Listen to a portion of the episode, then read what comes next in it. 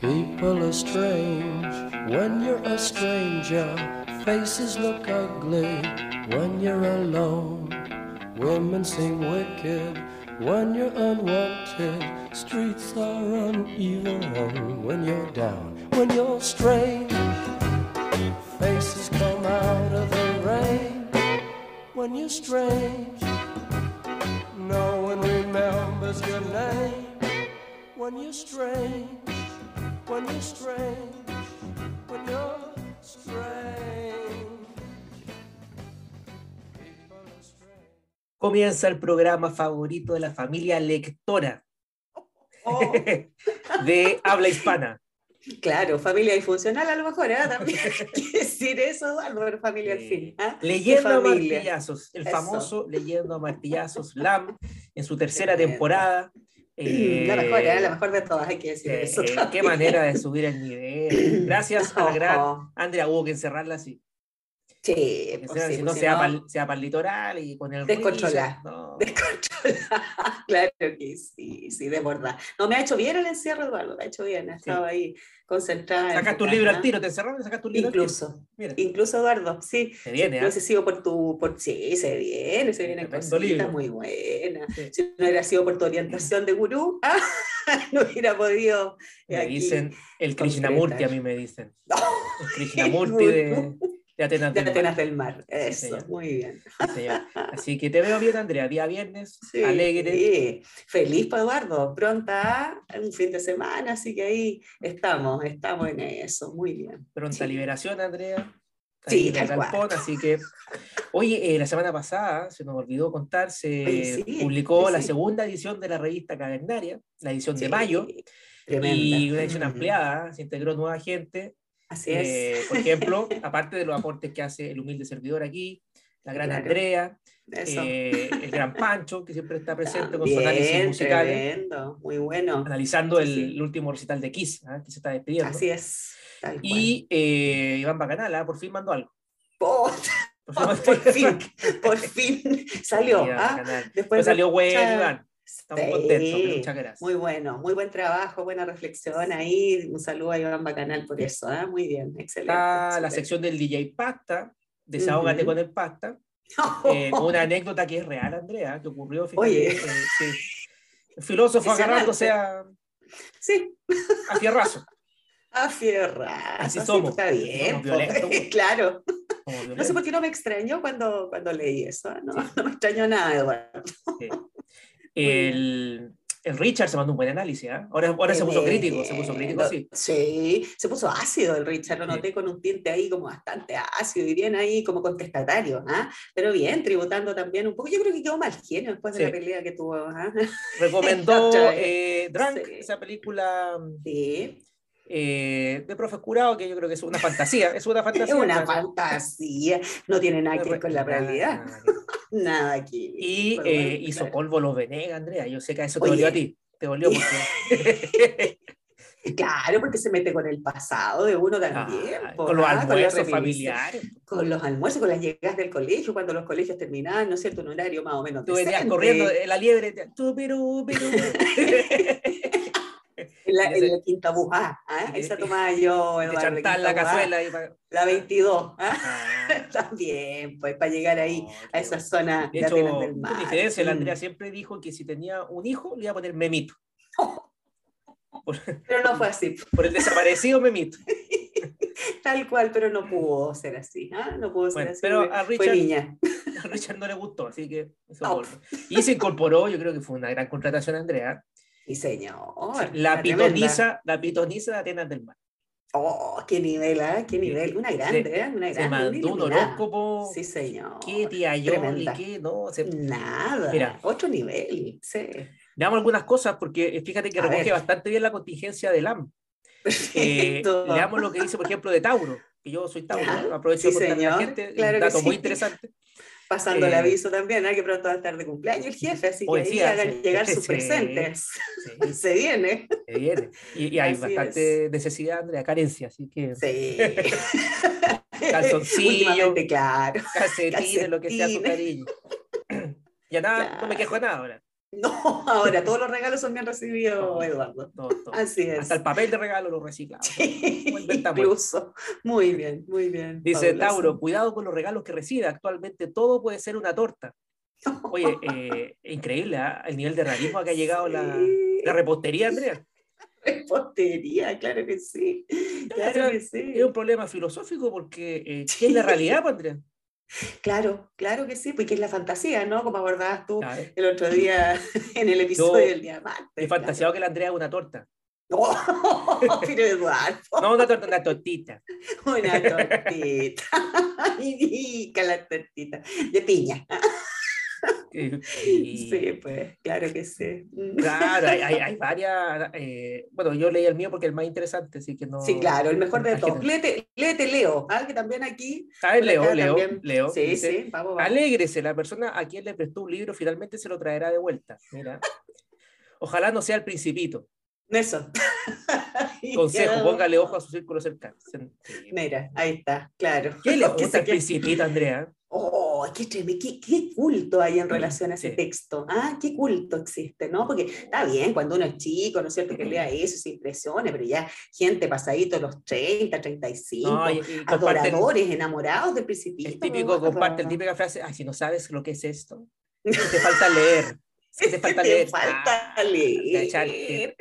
No, pues claro, uno da un poco más que el principito, ya ha pasado ciertas etapas de la Sí. vida, pienso que hay que empezar a explorar otro tipo de... El príncipe textos, ¿ah?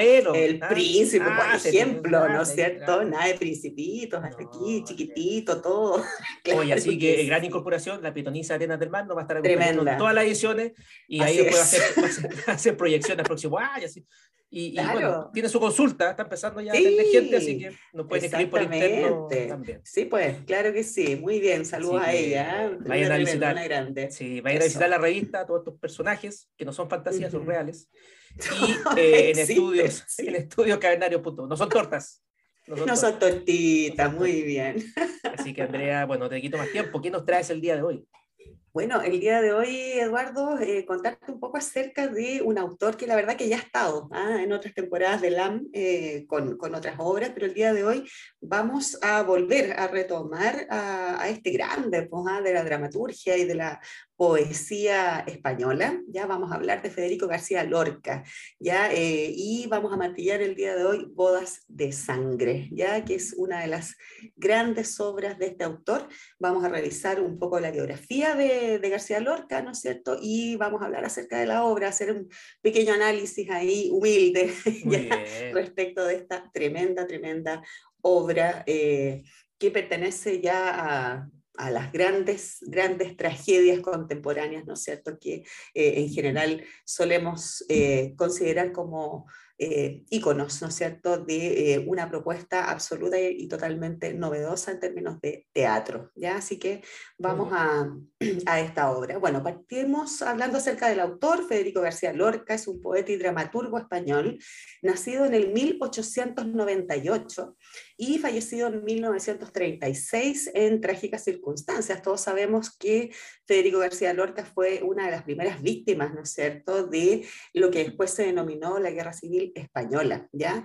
Eh, la muerte de Federico García Lorca es un hito, ¿ya? Porque marca un poco una línea eh, de lo que sería después el franquismo, donde se anula prácticamente toda la intelectualidad previa, ¿no es cierto?, al momento en que se instala, ¿verdad?, esta, eh, este ideario y esta idea eh, de derrumbar la república, ¿no es cierto?, existente en España antes de ese proceso de revolución, ¿ya? Así que Federico García Lorca vendría siendo como una especie de mártir, ¿ya?, de, de, esa, de ese momento, de, esa, de ese proceso histórico, ¿ya?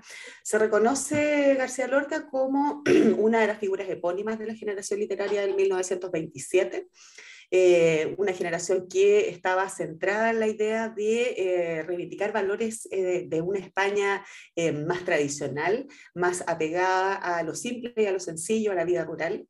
¿Ya? Y eh, sobre todo Federico García Lorca junto con Antonio Machado vendrían siendo las grandes, grandes figuras dentro de ese grupo de autores. ¿ya? La formación intelectual de García Lorca se encuentra marcado por estudios de filosofía, fíjate Eduardo, y letras. ¿ya? Y además eh, por la carrera de Derecho, la cual cursó en la Universidad de Granada. ¿ya? En su juventud, Federico García Lorca muestra una recurrente fascinación por la idea de viajar recorriendo España, un poco inspirado en esta necesidad de eh, buscar, ¿no es cierto?, la esencia de esta España campesina, de esta España rural, que sentían todos los miembros de esta generación que podría recuperar aquello que también ellos pensaban que en ese momento estaba un poco perdido, ¿no? Lo que le da la posibilidad a Lorca, estos viajes, ¿no es cierto?, de empaparse de un espíritu localista que más tarde va a atravesar transversalmente todas y cada una de sus producciones. Me siento identificado, Andrea, porque yo he recorrido también el, el interior de la región, Quilpué, Belloto, Pero Peña, por supuesto. Peña Blanca, Peña Blanca, Belloto Sur, ¿eh? Olmué. el Ladino, el Ladino, me voy después pa- para Sí, Ligua. Claro, son del Pacífico, ¿no Puchuncaví. Todas esas. Puchuncaví, grande Puchuncaví. Cachagua. Un saludo. Un- claro, ya ahí ya te pusiste un poco más riquita, pero igual forma parte, ¿no? Forma parte del Sí. escenario, así que bien. Perdón, Andrea, perdón, por allá. Por, por este lapsus. Perfecto, claro, o sea, hay que ir matizando. Ya, bueno, Lorca desarrolla una vida intelectual intensa, como te comentaba, en la que comparte con autores de importancia en el contexto de su época, destacándose, como ya dijimos, ¿no es cierto?, hace un ratito atrás, eh, su vínculo con figuras como Antonio Machado, ya, otro, otro coloso, ¿no es cierto?, de este grupo generacional. En el plano de su evolución creativa, García Lorca transita desde el desarrollo de la lírica eh, hacia la dramaturgia, fíjate, siendo esta última la que desarrollará con mayor fuerza y en la que volcará una crítica potente y descarnada acerca de la sociedad española, sus vicios y sus prejuicios. ¿ya? Esto es importante señalarlo porque aquí la obra de eh, García Lorca de alguna manera fue un poco lo que alertó o encendió las alarmas frente a esta eh, postura, ¿no es cierto?, de oposición hacia ideas más conservadoras que estaban representadas un poco por el franquismo, ¿no es cierto? Y también fue uno de los caminos que se tomaron, ¿no es cierto?, para apresar a este autor y posteriormente fusilarlo, ¿ya? Por lo tanto, sus obras eh, tienen directa relación un poco con la causa de su deceso, ¿ya? Y eso es súper fuerte porque a la larga también ahí opera un criterio de censura y de restringir y de silenciar la cultura, ¿ya? Entonces ahí eh, se ve un poco que de alguna manera este autor eh, se la juega hasta el final, ¿no es cierto? Hasta la muerte por la causa, ¿ya? Que era su discurso a través de obras literarias muy, muy potentes, sobre todo en el plano de la dramaturgia. No como el principito. No como el principito, pues Eduardo, una cuestión tibia, ¿ah? con lugares comunes, ¿verdad? Bueno, podríamos martillar algún día eso, ¿ah? Claro que se va a tirar Oh, la mitad del universo encima. sí. Que- Nos van a fusilar después. Sí, ahí nos fusilan igual que a Lorca en tres tiempos, nada más. ¿Ya? Bueno, y un dato así como ah, eh, interesante, hoy en día, fíjate, Eduardo, que Federico García Lorca es el poeta español más leído de todos los tiempos, ¿ya? Y eso es significativo, es, es re interesante, porque uno podría pensar que son otros, ¿no? Sin embargo, eh, García Lorca, por el alcance de su obra, de algún modo se ha transformado, ¿no es cierto?, en el último tiempo en el poeta más leído, ¿ya? El poeta español más leído, ¿no es cierto?, en la actualidad, ¿ya? Eh, la obra que vamos a analizar hoy día es Bodas de Sangre, obra dramática escrita en el año 1931 que será publicada y puesta en escena, porque es una obra dramática, por primera vez solo dos años más tarde, en 1933. Ya es lo que se demora en las editoriales, pues Eduardo, en publicar los libros, más o menos dos años, así que está dentro del, del, del tiempo. ¿ya? Bueno, vamos a la obra. ¿Cuál es el argumento de esta obra? ¿ya? La acción de la obra se inicia con el diálogo entre un joven trabajador y su madre, quienes conversan acerca del matrimonio de este, el cual está pronto a realizarse. Los textos desplegados durante esta escena inicial darán a conocer al espectador la aprensión de la madre respecto de esta unión, debido a que antes de comprometerse con su hijo, la novia habría mantenido una relación amorosa con otro personaje llamado Leonardo Félix, el cual, a su vez, pertenece a una familia cuyos miembros habrían causado en el pasado la muerte del padre del novio y también la de su hermano. ¿ya? ¿Qué pasa acá? Se abre la, la, acción dramática, ¿no es cierto?, con una mamá que conversa con su hijo, el hijo se va a casar luego con una señorita, ¿no es cierto?, a la cual Federico García Lorca no le otorga un nombre, ¿eh? le dice la novia, eso es importante, vamos a hablar acerca de la ausencia de nombres en los personajes, ¿no? Pero... Eh, El tema es que está esta mamá conversando con el hijo, ¿no es cierto? Y eh, la mamá le dice al hijo, le manifiesta, ¿ya? Que no está muy de acuerdo con el matrimonio, con esta señorita, ¿no es cierto? Porque esta chica ha tenido una relación antes, ¿ya? Con un tal Leonardo Félix, que vendría siendo el asesino del padre del novio y también de su hermano.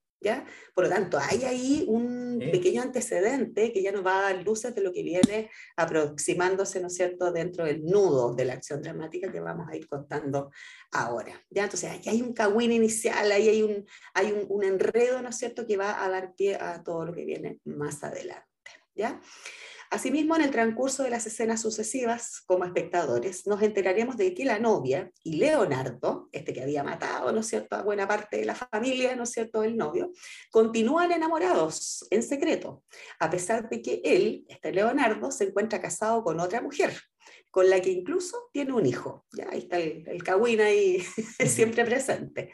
El día de la celebración de la boda y sucumbiendo ante su pasión, Leonardo y la novia tomarán la decisión de fugarse juntos, dejando a este novio ahí, ¿no es cierto?, con los crespos hechos, ¿ah?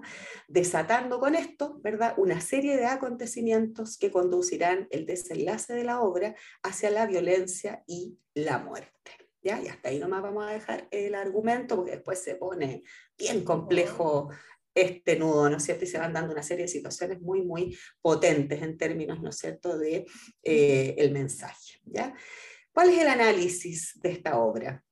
El teatro de Lorca está atravesado por un indiscutible tinte localista, como decíamos hace un rato atrás, y tiene marcadas influencias de la estética de la vanguardia. ¿ya? Es un teatro bien poco concreto en el sentido de que cuando uno eh, tiene la fortuna, ¿no es cierto?, de presenciar o de visualizar obras de, Lorca, eh, uno a uno le llama mucho la atención la falta de espacio o la inmaterialidad del espacio, ¿ya? Todos son conceptos, todos son ideas, elementos, ya que de alguna manera tienen una connotación y una carga, ya que hacen posible la visibilización de conflictos humanos esenciales, ya que trascienden el contexto en que sus obras fueron escritas, ya. Las obras de Lorca por lo general hablan acerca de o abordan el tema de la pasión, ya. Por eso yo te mencionaba en el episodio del martes que tiene mucho que ver eh, el tema de estas pasiones desatadas, ¿no es cierto? Ahora, el problema de los personajes de Boas de Sangre es que ellos sucumben ante su pasión, ya. No son capaces de quedarse en el plano de la fantasía, ¿no es cierto? sino que ellos hacen vida, ¿verdad?, su fantasía y eso trae varias consecuencias bastante tremendas, ¿no es cierto?, bastante terribles en el desenlace de la obra, ¿ya? El mundo presentado por García Lorca entonces es el de las apariencias y de las oposiciones, el de los prejuicios y el de los estereotipos, pero a la vez es el mundo de la subversión y de la disidencia, aquel en el que fluyen por dimensiones paralelas la fuerza y el peso ineludible de la tradición, que está representado por esta necesidad de casarse, ¿no es cierto? Mm. ¿Por qué? Porque la sociedad lo indica, porque ya estamos en edad, porque es bueno casarse, pero por otro lado, ¿no es cierto?, está la necesidad imperiosa de dejar atrás esos estereotipos y esas tradiciones y despojarse de ellas, ¿ya? Y ahí eso se materializa en la huida de la novia, ¿ya? Esta era una pareja de jóvenes que eh, a la larga se iban a casar porque ya era necesario hacerlo, porque la unión de ellos iba a representar una ganancia para ambas familias en términos de territorio, ¿verdad? Y en términos eh, simplemente económicos, ¿ya? No porque se quisieran, de hecho esta mujer estaba enamorada de su pareja anterior, ¿no es cierto?, de este León Que por otro lado también se había casado por interés con otra chiquilla, entonces al final son personajes que están sumamente amarrados ya al deber ser, ¿no? Eh, de hecho, una particularidad de esta obra es que sus personajes, como te mencionaba, ¿no es cierto?, hace un rato atrás, no poseen nombre propio, ¿ya? Y esta es una acción deliberada del dramaturgo que intencionadamente nos los presenta como seres sin identidad ni voluntad aparente, o sea, no tienen ni nombre, Eduardo, ¿ya? No tienen identidad, se dejan arrastrar por la tradición, por lo que hay que hacer, ¿no es cierto? Y no son capaces de, eh, en un primer momento, ¿verdad?, de tomar sus propias decisiones ni vivir su propia vida. Y Andrea, porque yo pensaba, claro, esta obra es de primera mitad del siglo XX. Exacto. Eh, quizás si ocupamos el concepto, como decías tú, de Cise, que esto de la fantasía, quizás el lector fantaseaba eh, con eso, ¿no? Era parte de su, de su entorno, que eh, irse a lo mejor con la persona que le gustaba y no casarse obligadamente con el que tenía que casarse. pero, ¿qué tan bien son recibidas hasta ahora en la actualidad, donde está súper descontextualizado eso? Ya no, ya no operan las mismas relaciones familiares, las mismas imposiciones, hay una libertad mucho mayor. Eh, entonces, quizás la impresión que genera hasta ahora en su minuto es muy distinta a la que puede generar hoy en día. Evidente que sí. Ahora, claro, si uno lo piensa, eh, en apariencia también, ¿no es cierto? Estamos como desenfocados de todas esas eh, realidades, ¿verdad?, que se dieron a principios del siglo XX, pero la verdad es que de igual modo, capaz que hoy día no nos ate el matrimonio por conveniencia, ¿no es cierto?, en esas cosas, pero nos atan otros compromisos, ¿no es cierto? Eh, lo que tiene que ver con mm. mantener un cierto estatus, ¿no es cierto?, frente al resto, el tema de la imagen, ¿verdad?, las relaciones sociales a través de redes sociales, ¿no es cierto? La, roca, que proyecta Claro, la, roca, volvemos, volvemos, al principio, ¿no? Claro que sí, pues. Ya, o sea, capaz que hoy día no sé el matrimonio por conveniencia, eh, ese, ese escollo, ¿verdad? Para realizar nuestros deseos y nuestras necesidades, pero sí son otros eh, elementos de eh, la tradición que nos impiden de pronto como sacudirnos un poco del prejuicio, ¿ya? entonces, de algún modo, igual se puede dar esa vuelta. Es una vuelta media larga, pero la idea del teatro siempre es hacer reflexionar, pues, ¿ya? y, la intención de Lorca y de los dramaturgos en general justamente es eso, o sea, de qué forma yo extrapolo, ya esto que pareciera no tener mucha cabida dentro de un mundo eh, de aparente libertad o de aparentes libertades, ¿no es cierto?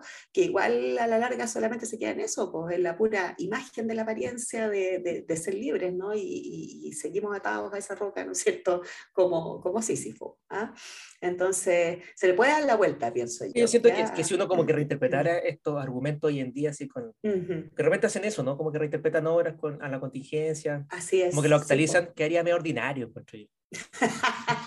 es muy flight nuestra, nuestra realidad. Sí, nuestra nuestras problemáticas, claro, nuestras problemáticas son de repente medias, medias básicas, ¿no? Medias rudimentarias. Ahora, el punto de inflexión que, que, se hace en Lorca, ¿no es cierto?, reside en que en sus obras los personajes sí eligen el destino, ¿ya?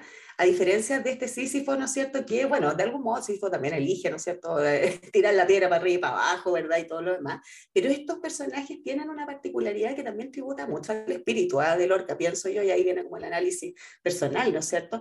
Porque Lorca, a pesar de todo el contexto, eh, donde todo era adverso, ¿no es cierto?, que era lo que mencionábamos al principio cuando contábamos este dato de la disidencia y de la, de la rebelión, ¿no es cierto?, de Lorca frente a lo que sucedía en su, en su momento eh, histórico, en su momento epocal, eh, él sí elige su destino. ¿Ya? O sea, elige jugársela por ser un teatro, ¿no es cierto?, con características contraculturales, elige jugársela incluso por transparentar, ¿verdad?, eh, su creencia, su estilo de vida, ¿ya? Y estos personajes igualmente lo hacen, eligen su destino, ¿ya? El que poco andar les resulta medio insostenible, ¿ya? Y ahí viene el dilema de los personajes, ¿ya? Es en este momento, en ese acto consciente, ¿no es cierto?, de tomar sus propias decisiones, donde radica la verdadera subversión y también, por cierto, la gran paradoja de, por una parte, ¿no es cierto?, de estos personajes niegan ya eh, el hecho de haberse inclinado por una opción vital, pero ahora buscan, por otro lado, ¿no es cierto?, nuevas vivencias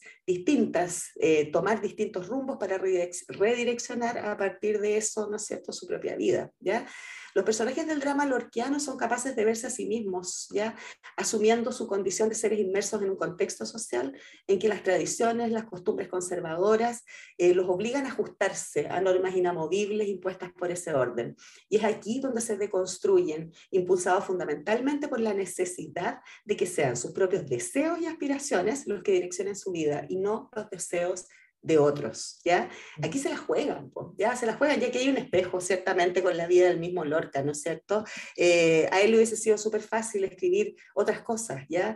Eh, no jugarse, la verdad, por presentar esto, porque piensa tú, Eduardo, que esto no es algo que aparezca solamente en un libro escrito, esto se llevaba a escena, por lo tanto, el impacto de la virtualidad teatral eh, la inmediatez de la obra, de alguna manera, también genera efectos súper directos ya en eh, la, la, vida pública de la comunidad donde esas obras se presentan. Entonces, eh, de algún modo, ahí hay, hay, una, hay una propuesta, ya hay una propuesta, hay un jugárselas por, ya, y eso es lo que él imprime a estos personajes, que al final, claro, ciertamente terminan no de la mejor forma, ¿no? No nos olvidemos que esta es una tragedia contemporánea. Sin embargo, hay, hay un mensaje detrás de las decisiones que ellos toman que tiene que ver con eh, hacer realidad la fantasía, finalmente, ¿no? Cueste lo que cueste, y eso es como lo extremo y también es lo interesante, lo atrayente y lo impactante de obras. Andrea, una pregunta quizás escapa un poco del contenido del libro, ¿no? Pero tiene que ver con la representación teatral. Eh, Sí. No se perderá, y volvemos al tema de la fantasía, ¿no? No se perderá un Sí, poco esta señor. idea de la fantasía cuando uno lee algo y lo ve representado después, lo mismo que ocurre con las películas, ¿no? Ujú, Eh, sí. ¿Se pierde algo o se gana? Yo creo que se gana, ¿ah? yo creo que tiene mucho que ver también con el ingenio y la creatividad del director, ¿no es cierto? Eh, la colaboración de los actores, que ciertamente son los que le dan vida, ¿no es cierto?, a los personajes, ¿ya?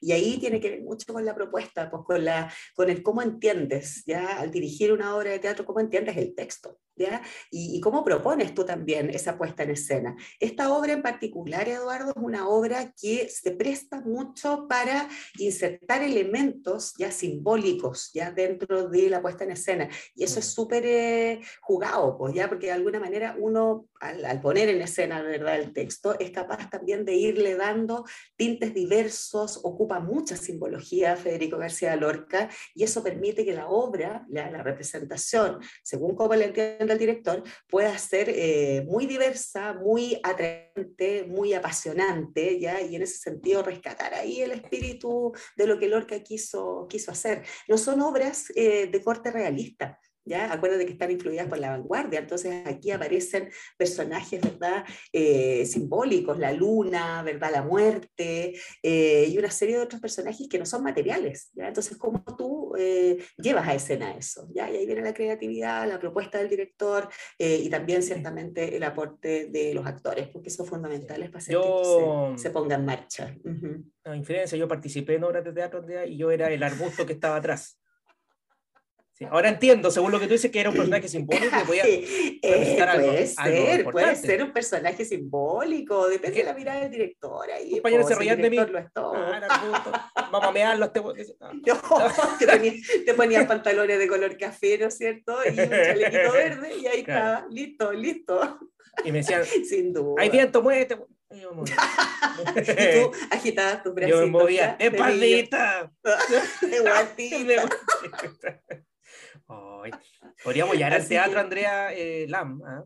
Oh, ¿cómo sería aquello? ah? ¿Cómo sería aquello? Habría que pensar, pues, ah, ¿qué propuesta? ¿Qué propuesta tendríamos ahí desde lo visual, desde lo musical, ¿no es cierto? Etcétera. Hay que sí. contar que la Andrea ha dirigido, ¿ah? Ha dirigido. Sí, claro, sí, sí aquí que- humildemente, Sí, en pues. algunas oportunidades me ha tocado dirigir ahí a unos muchachines loquillos, ¿ya? pero sí, saludos a todos ellos, donde estén, pero sí, sí, es una, es una bonita experiencia hacer el montaje de esta obra, Eduardo. Yo eh, tuve la fortuna de, de participar en eso, de dirigir ahí este, este mismo montaje, y la verdad es que se pueden hacer cosas espectaculares, se puede musicalizar de una manera particular, se pueden elaborar estos personajes simbólicos de un modo en que ellos contribuyan y enriquezcan a este sentido, ¿no es cierto?, de demostrar que al final son las pasiones las que hacen que los personajes eh, sucumban, pero también se reivindiquen, ¿ya? Y dejen de ser estos eh, seres arrastrados, ¿no es cierto?, por eh, convicciones y prejuicios sociales y comiencen a vivir eh, existencias que a lo mejor son breves, pero intensas, y eso les da como un sentido ahí distinto, ya diferente y también liberador, ya a de Desprenderse, un poco de la ideología, pues, Andrea, ¿viste? Así es, Está pues, todo claro que sí, pues, tiene todo que ver, pues. Eduardo, tiene todo que ver siempre, pues tú sabes, Sí. tú sabes, súper necesaria. y Oye, Andrea, bien- te la bien mandaste, como siempre. Así que sí, siempre, bueno, bien. in- invitados a, a revisitar a, a Lorca, pues ya que es un grande de la literatura, es un tremendo autor que tiene mensajes súper potentes y, y muy invitados a conocer sobre todo su obra en la dramaturgia, que son obras de culto, son tremendas obras que vale la pena ver, eh, revisitar y reinterpretar, resignificándolas de acuerdo también a los tiempos. Así que eso es lo que te Bien, traía para el Andrea, día de hoy, humildemente. Muchas gracias, humildemente, nada. Muy Sí, bien. señor. Oye, Eso. ¿y qué manera de empezar el fin de semana? Eh, Claro que sí. que va, vamos a tener harto drama, yo creo, este fin de semana. Como de semana. Siempre pasan cosas, pasan Pasan cositas. cositas, pasan cositas. Y sí. siempre nos vamos con música, Andrea, la gente lo Ah, sabe. perfecto. Hemos hablado claro esta sí, semana de, de fantasía, de pasiones, de, de, de tragedia, de, pues. ¿Qué va a poner el todo, de todo. Pero lo más importante, eh, el hito de esta semana es que eh, se viene un nuevo libro, ¿no es cierto? Eso, Sobre lo siniestro. Así que vamos a traer un personaje bien siniestro, Andrea. vamos a ver. Bien siniestro, que la Andrea es fanática.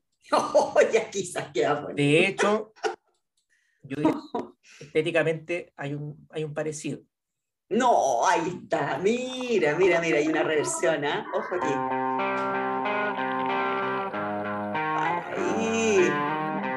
Y eso, esto. Qué miedito. Oh. Cabro sano. Un cabro. Un ejemplo para la juventud, diría yo.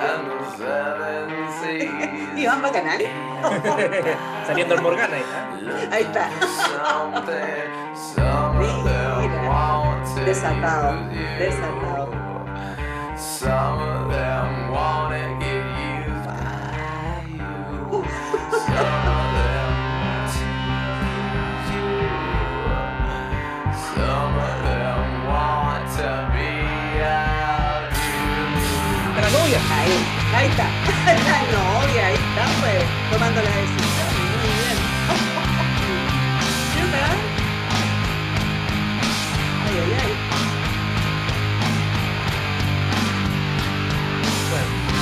entender activo marketing, tiene que adquirir la estética de lo siniestro que próximamente estará, Así Andrea, es. en las mejores librerías del país. Pero, por supuesto, claro que sí, porque ahora nos fuimos a lo grande, Eduardo, nada A de cuestiones. grande, grande. Y eh, va a estar disponible en estudioscanales.com y cada uno de nosotros estará en las micros de la región Y en cada esquina tendremos Cada un emisario ofreciéndolo con el secreto, el gran secreto de espaldita de guatita. Es un combo, un combo podríamos hacer, Eduardo, ahí para que adquirieran los dos productos fabulosos. La verdad es que no vamos a vender, vamos a regalar. Eso, y ahí nos vamos a poner varios, varios de nosotros, ahí vamos a poner a todo el team a Todo team trabajar en eso. Muy claro bien, sí. Andrea, oye. Muy bien. Bien, ¿ah? tremenda semana tuvimos, tremenda Sí, semana. pues, sí, señor, como siempre, pues, Como Eduardo, siempre. como siempre. Siempre ahí, gran nivel, la tercera temporada de LAM. Agradecemos Sí, a quienes nos escuchan.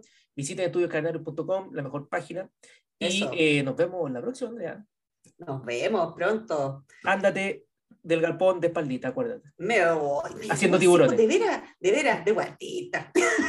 Ya no quiere Gracias, salir, ya no Eduardo. quiere salir, parece. ¿ah? Ya no quiere salir. Ya no quiero salir. No, si estoy lista, estoy lista hace rato, estoy aquí en la puerta mirando por la ventana, a si llega Richard, si llega el DJ Pata, pero eso me va a tener que ir día. Ah, Así Sí. que bueno, voy, pues, voy, voy entonces a los bares. Gracias, nos vemos. Nos vemos. Chao. Chau. People are strange when you're a stranger. Faces look ugly when you're alone. Women seem wicked when you're unwanted. Streets are uneven when you're down. When you're strange, faces come out of the rain. When you're strange, no one remembers your name. When you're strange when you're strange, when you're strange.